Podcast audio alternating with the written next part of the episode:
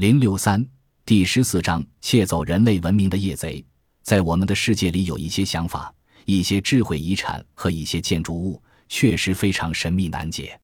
我开始怀疑，人类若不重视这些东西的神秘性，最终会将自己逼入重大的危难之中。在所有的动物中，独有人类具备了从祖先的经验中学习、成长的能力。例如，在广岛和长崎原子弹爆炸之后出生的婴儿。已有两代，这两代的人都充分理解核子武器恐怖的破坏性。我们的下一代即使从来没有亲身体验过，但仍将理解核子武器的恐怖，并继续将反核的意念传给他们的子孙。理论上，因此，核子与反核的知识将成为人类永远的历史遗产的一部分。我们是否能够因为拥有这一份遗产而得到，就完全看我们自己如何运用。这份知识无论如何都会以文字、纪录片、教育图片、战争纪念馆等形式存在于我们的身边。不过，并非所有的过去证言都像长崎及广岛的记录一样被人类精心保存着。相反的，就像圣经一样，很多被称为历史的知识总体，经过大力编辑后，大部分的事实却遭到删除。尤其比五千年前发明文字以前更遥远的人类共同体验，已几乎完全被今日的现代人淘汰出场。而神话的语言在今天更被视为与狂想同义。但若神话并非狂想的话，会怎么样？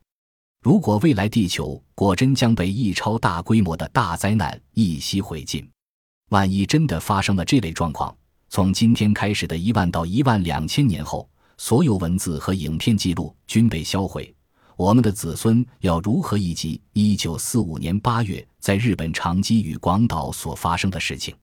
我们可以想象，我们的子孙或许将通过神话式的语言，如可怕的灵光闪动、无法忍受的高温等词句，来理解那已不负有任何有形记忆的原子弹爆炸事件。甚至，他们可能将核爆炸编织成一个神话故事，如。受婆罗马斯特拉 （Brahmastra） 命，导弹来袭，相互交错，火的箭头重重包围，天与地之间都完全在火球的势力范围内。火焰强度之大，犹如一颗要毁灭世界的太阳降临世界一般。所有生物被婆罗马斯特拉烤焦，感受到火箭火焰的恐怖，惊觉到世界将完全毁灭于普拉利亚 （Pralaya） 大灾难之意。的火球炼狱中，至于携带原子弹轰炸广岛的飞机艾诺拉盖 （Enola Gay），未来神话又会如何描述呢？我们的子孙留下的记忆是否将为怪异的飞机或飞机群，曾经在公元第二十世纪左右在地球的上空群魔乱舞？甚至他们会以“天空之车”“天之战车”“霸占天空的巨型机械”“空中都市”等名称。来记忆投掷原子弹的飞机。如果答案是肯定的话，或许我们的子孙会以非常神话式的语言来记录历史。下面便是一些范例：哦，乌巴里卡拉瓦苏 （Uprikaravisu） 飞行于空中的巨大机械将朝你，而且只朝你而来。所有肉身坐进那机器，便觉得好似神明一般。维斯瓦卡马 （Visvakama） 神明中的建筑家。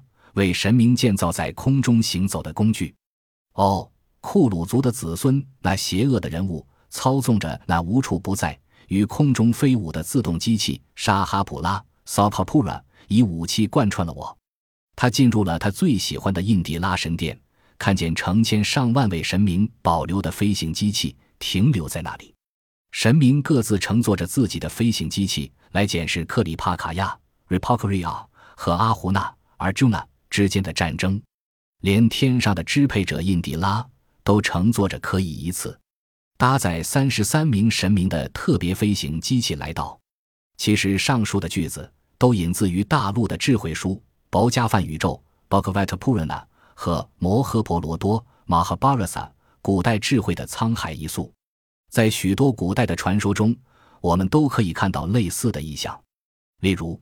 第四十二章中提到的金字塔经文中，便出现了一段好似时代倒错与飞行有关的描述。国王为火焰，乘着风飞到天之涯。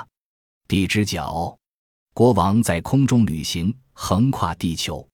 有人带来可以升空的方法。由于古代文献中一再提到在空中飞舞的事，令我们不禁联想：是否在遥远的过去，人类也曾经有过飞行的技术？或许这便是历史的证言。除非努力寻找，否则我们将永远无法得知答案。但到目前为止，我们从未尝试以理性、科学的角度来看被我们视为非历史的神话及传统。显然，传统的文化中有许多是非历史的。